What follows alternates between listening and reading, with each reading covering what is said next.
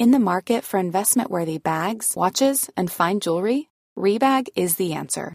Rebag is a luxury resale platform where each piece is carefully inspected by experts to ensure quality and authenticity. Use Rebag to buy and sell finds from the world's top brands, including Louis Vuitton, Chanel, and Cartier. Head to Rebag.com and get up to 15% off your first purchase as a member with code REBAGNEW. Shop today at Rebag.com. That's R E B A G.com. And use promo code REBAGNEW for up to 15% off your first purchase as a member.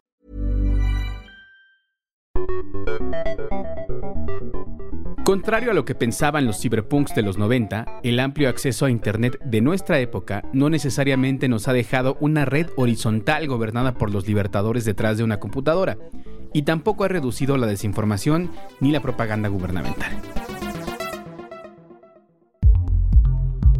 En enero de 2021, vimos cómo tomaba el Capitolio un grupo de seguidores de QAnon, una teoría de la conspiración en la que Donald Trump rompería con una especie de gobierno clandestino llamado Deep State.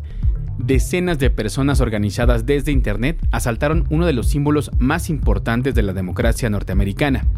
El vertiginoso ir y venir de la información también trae riesgos y paradojas. Hoy, por ejemplo, toda la enciclopedia británica cabe en la cabeza de un alfiler y está al alcance de un clic. Pero 25% de los estadounidenses no sabe que la Tierra gira alrededor del Sol y 15% no cree en el cambio climático. El Internet se ha convertido en un cerillo con el que podemos encender una fogata o provocar un incendio. Otro de los problemas más importantes es el enorme porcentaje de mercado que ocupan los titanes de Silicon Valley. ¿De verdad tenemos una libre elección entre usar Instagram o Facebook para comunicarnos? ¿Es posible una competencia real teniendo a dos gigantes como Mercado Libre o Amazon? Esta última pregunta fue la que se hizo la Comisión Federal de Competencia Económica, COFESE, en su más reciente investigación, donde concluyó que las dos empresas de comercio electrónico están poniendo barreras que inhiben la capacidad de elección de los consumidores. En esa investigación, que derivó en un dictamen preliminar que las empresas aún deben responder, uno de los tres puntos importantes son los servicios de streaming que ofrecen ambas, lo cual, según la COFESE, es una estrategia artificial para atraer clientes. Así que tenemos varias preguntas para hoy. ¿Qué tanto nos beneficia como consumidores tener un streaming que se contrata junto con envíos gratis? ¿Qué pasaría si se desvinculan? ¿Qué papel juegan las paqueterías en esto? ¿Y qué piensan quienes venden sus productos en estas plataformas? Seguirle el ritmo al país no es cosa fácil, pero queremos informarte mejor, no informarte primero.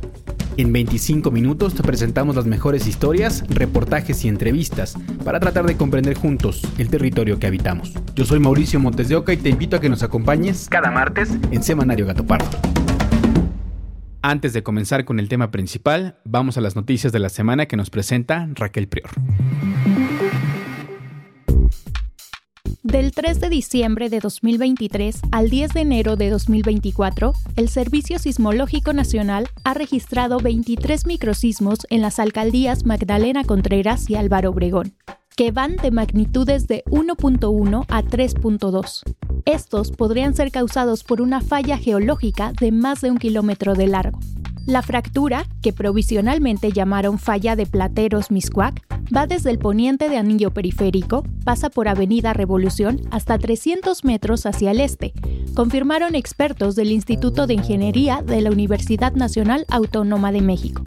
Los investigadores agregaron que algunos de los factores que podrían reactivar la falla geológica son la acumulación de tensión en la región, el hundimiento del Valle de México y la recarga del acuífero que alimenta la zona metropolitana. Vecinos afectados por los microsismos realizaron un bloqueo en Avenida Patriotismo para exigir a las autoridades que les proporcionen información sobre la falla Plateros Miscuac.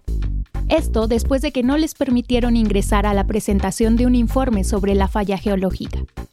Después de los microsismos que se presentaron en diciembre, ocho estructuras fueron dañadas gravemente. Además se reportaron diversos daños en la zona de Miscuac, de acuerdo con la Secretaría de Protección Civil de la Ciudad de México. Si quieres saber más sobre los hundimientos y su relación con la explotación del agua del subsuelo, te recomendamos escuchar nuestro episodio Sequía Histórica en Ciudad de México. En otras noticias, la tarde del 12 de febrero, el periodista Andrés Salas, director de la página Noticias de Cuautla, fue víctima de un ataque. Cuatro hombres armados en motocicleta dispararon contra su camioneta, de la que había descendido minutos antes. En el vehículo se encontraban su hermano y su chofer. Ambos fueron trasladados a un hospital. Sin embargo, el conductor falleció debido a las heridas.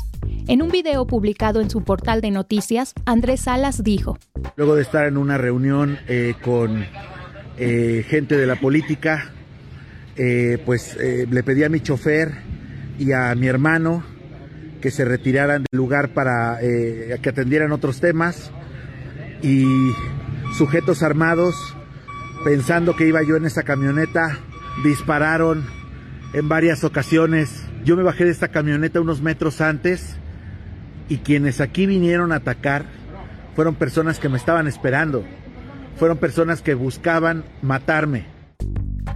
Andrés Salas cuenta con medidas de protección como un botón de pánico, otorgadas por el Mecanismo de Protección de Personas Defensoras de Derechos Humanos desde junio de 2023, después de que fue agredido por agentes de investigación criminal de la Fiscalía Anticorrupción del Estado de Morelos, como documentó El País. El periodista también declaró que desea irse de México. Tras el ataque a Salas, un grupo de reporteros y camarógrafos condenaron el atentado y afirmaron que dejarán de reportar los hechos de violencia, pues consideran que se ha vulnerado el libre ejercicio periodístico. Guadalupe Flores, una de las voceras del grupo de periodistas, afirmó que Cuautla es una zona de silencio, Especial atención merece el resultado de este ataque porque los compañeros periodistas que cubren la nota policiaca en la ciudad de Cuautla y los municipios de la región oriente del estado decidieron suspender temporalmente la cobertura de los hechos de violencia registrados en la región de Morelos, al considerar que no cumple con las condiciones de seguridad para el ejercicio periodístico. Esto convierte a Cuautla y la región oriente en una zona de silencio, durante el sexenio del presidente Andrés Manuel López Obrador, 43 periodistas han sido asesinados, de acuerdo con la organización Artículo 19. Para finalizar, la Suprema Corte de Justicia de la Nación determinó que el IMSS deberá dividir la pensión de viudez entre todos los concubinatos. A través de un comunicado, la Suprema Corte explicó que es inconstitucional que la ley del Seguro Social establezca que si la persona asegurada o pensionada por invalidez tenía varias relaciones de concubinato, ninguna tendrá derecho a recibir la pensión de viudez. El argumento es que se vulneran los derechos de seguridad social y protección de la familia de quienes no siguen cierto modelo familiar. Ahora sí, vamos de lleno al tema de la semana. Empecemos por decir que la COFESE y los demás organismos autónomos del país no pasan por su mejor momento. La mayoría de ellos son fruto de los acuerdos que llevaron a la transición democrática en el cambio de siglo, y su misión, en parte, era que los partidos y los políticos sacaran las manos de procesos tan importantes como las elecciones, la regulación de concesiones de radio y televisión, la protección de los derechos humanos o la competencia económica. Hoy el presidente ha propuesto en su paquete de reformas eliminar a los organismos autónomos y ha dicho que su presupuesto se usará para financiar el proyecto de pensiones que propone que los trabajadores se jubilen con su último salario. Que dejen de existir todos esos eh, institutos fachadas y que esas funciones las cumpla el gobierno como es su función constitucional. A pesar de que le falta un largo camino por recorrer a este paquete de reformas y que seguramente enfrentará una gran resistencia de la oposición en el Congreso, queremos empezar diciendo esto porque el contexto político es importante para lo que viene. Dicho esto, vayamos ahora a entender el papel de la COFESE. Escuchemos al doctor Antonio Sánchez Sierra, coordinador del doctorado en estudios fiscales en la Universidad de Guadalajara. La COFESE es la Comisión Federal de Competencia Económica y su función es regular que no existan prácticas monopólicas que permitan el, el, acaparamiento de servicios en manos de un solo tenedor o prestador de servicios. Básicamente vigila que no se incurran en prácticas donde al consumidor de bienes o servicios se le obligue a tener sí o sí o a adquirir determinados productos condicionado a que usted adquiera otros.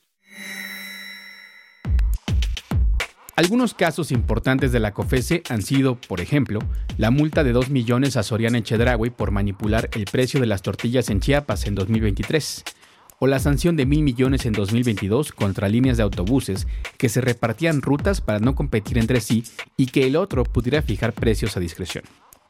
El caso del que hoy queremos hablar aún no ha llegado a una sanción, ya que esta investigación de la COFESE contra Amazon y Mercado Libre está todavía en fase de dictamen preliminar es un predictamen, aún no constituye resolución administrativa que puede ser recurrida en los tribunales administrativos. Pero a ver, en mi forma de ver, en mi experiencia, sí considero que implican, inducen y obligan al consumidor a tener o a generar determinadas conductas de comportamiento, toda vez que si yo le condiciono a usted que consuma determinados bienes o servicios, si no, no te vendo otro servicio, pues eso es una práctica monopólica. Manuel Aro, titular de la autoridad investigadora de la COFESE, nos explica en entrevista que este organismo tiene tres tipos de procedimientos, dos de los cuales tienen capacidad de sancionar e incluso de llevar a las empresas ante la Fiscalía General de la República por atentar contra los consumidores. Y el último tipo de procedimientos, que es justamente el dictamen que tenemos en este caso, es el de barreras a la competencia e insumos esenciales, que se tramita con base en nuestro artículo 94 de la ley. ¿Y de qué se trata este procedimiento? Básicamente lo que nosotros podemos hacer es identificar si existe alguna característica ya sea conductual, estructural o bien regulatoria que esté limitando la capacidad competitiva de los agentes económicos que participan en un mercado. En este dictamen preliminar, la autoridad investigadora de la COFESE identificó tres barreras a la competencia, la primera tiene que ver con los servicios de streaming que ofrecen las dos empresas. Hay una serie de servicios que podrían ser artificiales al, eh, al servicio inherente propiamente del marketplace. Es decir, te están agregando otras cosas que son servicios, por ejemplo, de streaming, ¿no? Video, videojuegos, música, entre otros, que no necesariamente son el driver que está asociado al servicio de marketplace. Ahora bien, ¿cuál es el efecto de eso? Básicamente lo que genera eso es que muchos consumidores se fidelizan con un solo servicio de plataforma. ¿Y qué quiere decir esto de fidelizarse? Básicamente tiene el efecto de que si alguien más quiere poner un marketplace, le va a costar mucho trabajo tener la masa necesaria de consumidores para poder atraer a vendedores. Los servicios de video en streaming fueron una feliz disrupción en la industria para las audiencias de cine y series, pero su papel hoy parece lejano de lo que fue en un principio. Invitamos a Alejandro Alemán, crítico de cine que reconoce grandes aciertos como Roma, de Cuarón, que se filmó gracias a los servicios de streaming y que de otra forma hubiera sido muy difícil de filmar en México. Sin embargo, introduce este matiz en la conversación. Creo que la calidad de, de lo que estamos viendo en pantalla pues baja porque hay una especie de maquila, ¿no? De querer hacer todo lo posible para llenar tantos espacios y tantas ventanas y tantos minutos que tienen que ofrecer estas plataformas. Ahora tenemos, creo yo, una pues es una cascada de, muchas películas, de muchas series, de muchas cosas por ver, pero la verdad es que las películas que valen la pena, o sea, la calidad, pues, no ha ido increciendo eh, de la misma, del mismo modo, con el mismo ritmo que la cantidad de cosas que se nos ofrecen. En episodios pasados nos había dicho que el modelo de negocio de los streamings le parece insostenible, porque se basa en tener siempre nuevos suscriptores y esto tiene un límite. En aquel episodio sobre lo mejor del cine de este 2024, Alejandro Alemán nos transmitió su preocupación porque los servicios de streaming se encarezcan este año. Hoy ante el dictamen preliminar de la COFESE, la pregunta persiste. ¿Qué es exactamente lo que propone sobre el streaming y de qué manera va a afectar a los precios? Escuchemos de nuevo al titular de la autoridad investigadora de la comisión. Básicamente que el consumidor tenga opciones. Es decir, que si decide comprar el servicio de marketplace, pueda hacerlo. Si decide comprar el servicio de streaming, pueda hacerlo. Y, y básicamente es esta libertad natural que el consumidor deba de tener. Este, porque uno de los hallazgos de esta investigación es que hay una porción importante de usuarios que contratan estos servicios y que simplemente no están interesados en contratar el servicio de, de streaming, ¿no? Al doctor Antonio Sánchez le parece problemática esta práctica. Una de las cuestiones también que se dice, bueno, es que eh, si quieres eh, usar mis plataformas, el caso de las streaming, de las plataformas digitales, es te condiciono que tengas acceso a mi mercado y te ofrezco esto. Si yo quiero nada más ver la pura plataforma, no me lo permite, porque tengo que condicionar a adquirir otros bienes o servicios, inscribirme en sus redes o bien haber realizado algunas compras. Eso, si así funcionara y así fuera, bueno, pues sería básicamente una cuestión predominante de eh, obligar al consumidor a utilizar esos servicios. Manuel Aro, de COFESE, nos precisa que no estarían prohibiendo que Amazon y Mercado Libre ofrezcan este servicio, sino que el consumidor tenga la libertad de elegir si lo quiere o no, para que esto no afecte la entrada de otros competidores al mercado de comercio electrónico minorista. Eh, los consumidores deben de tener la opción de elegir y eso es lo que estamos proponiendo. De ninguna manera estamos prohibiendo que no se vendan estos, estos servicios que a la gente también le gustan, ¿no? Eso en primer lugar. Y en segundo lugar, esto tampoco va a generar necesariamente un incremento de precios. El segundo problema que encontró la investigación de la COFESE está relacionado con las ofertas opacas en las plataformas.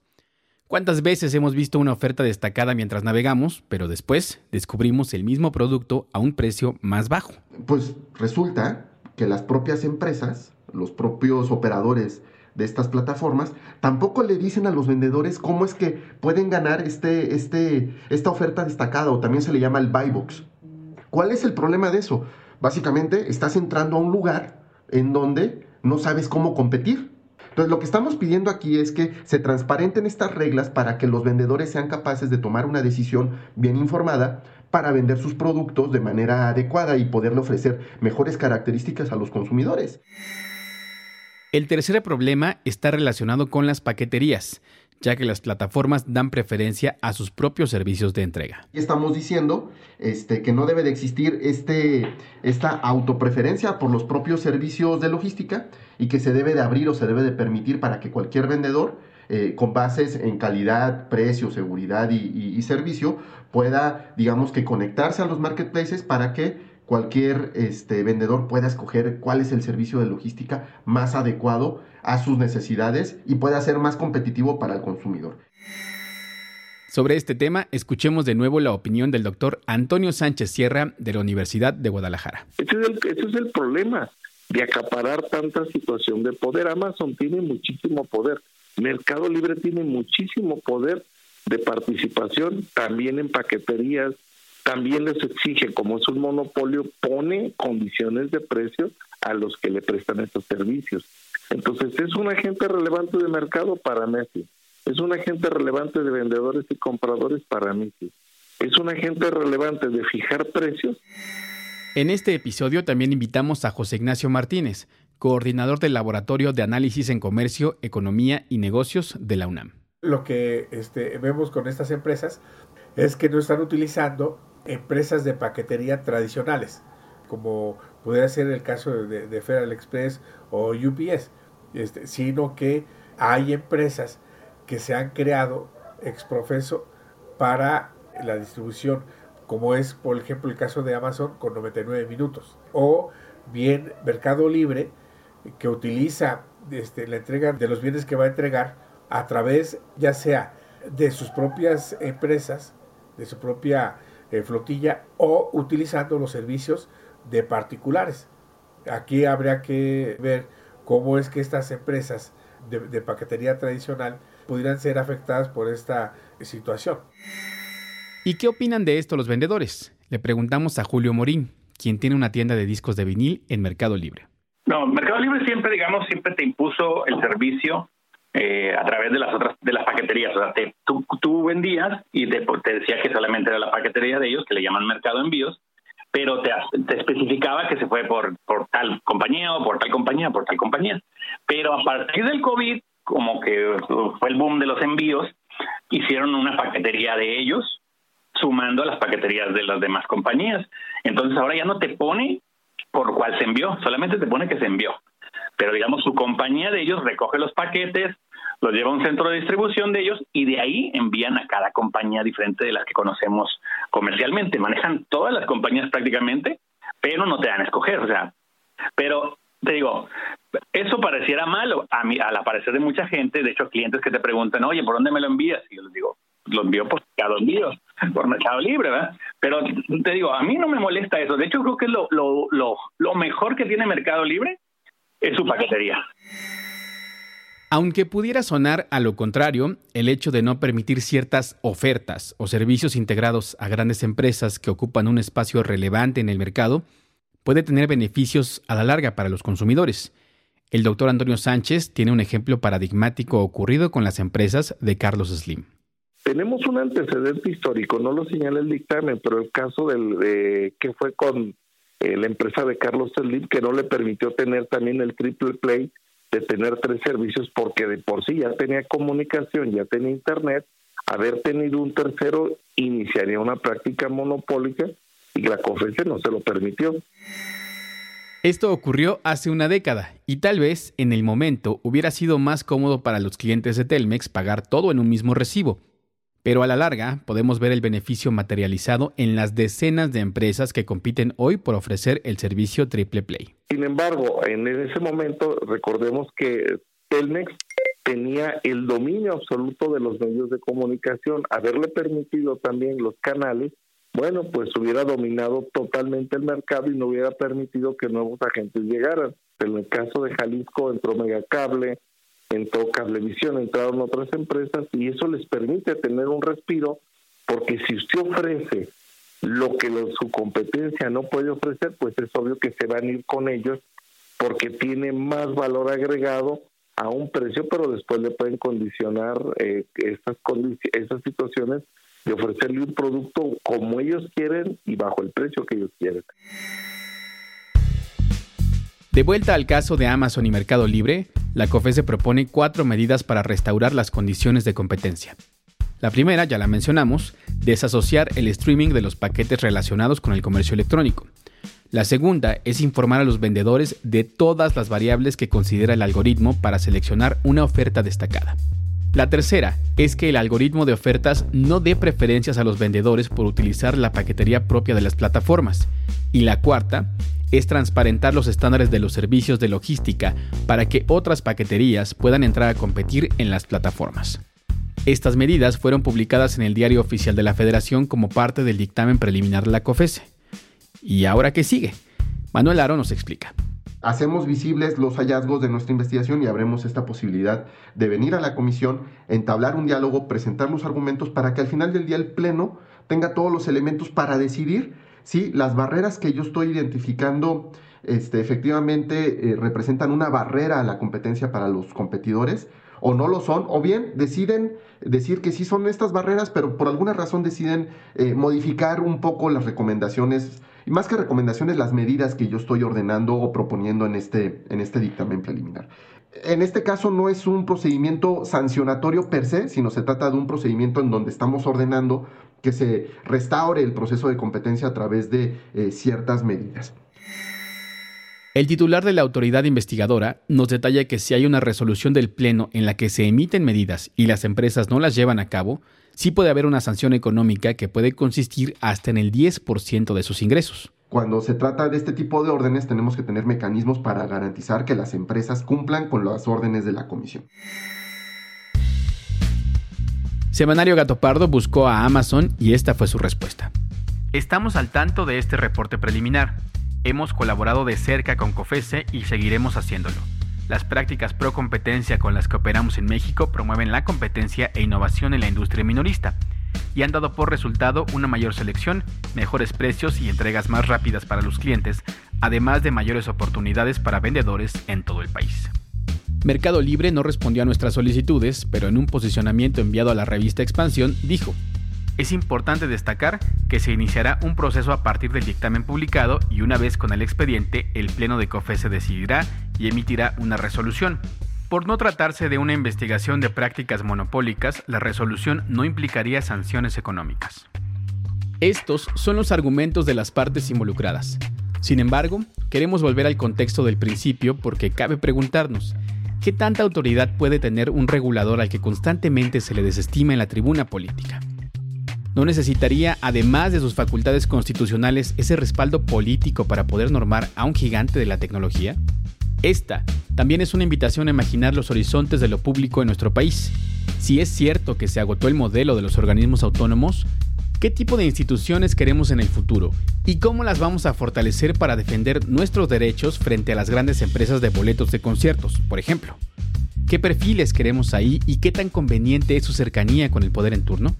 Sí, tal vez le fallamos a los cyberpunks de los 90, pero si algo podemos aprender de su manifiesto es que si nosotros, como usuarios y consumidores, no controlamos al Internet, seremos nosotros los controlados.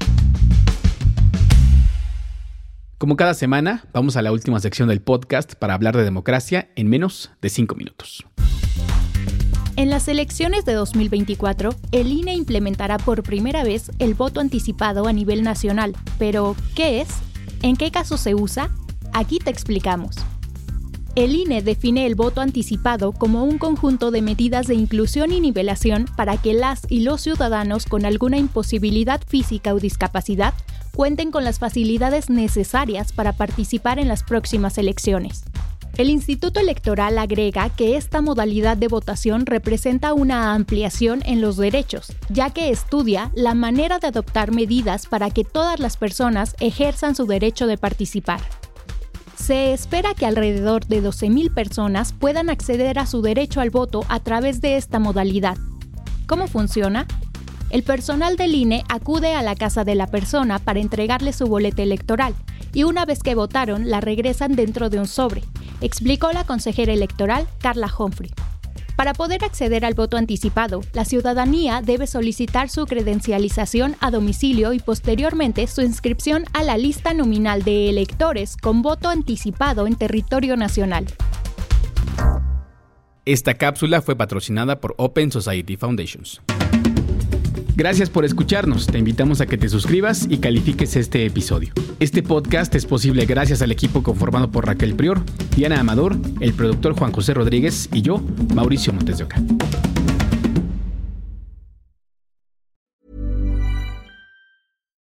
Would you like to look 5 years younger? In a clinical study, people that had volume added with Juvederm Voluma XC in the cheeks perceived themselves as looking 5 years younger at 6 months after treatment. Look younger, feel like you. Add volume for lift and contour in the cheeks with Juvederm Voluma XC. Reverse signs of aging by adding volume to smooth laugh lines with Juvederm Volure XC.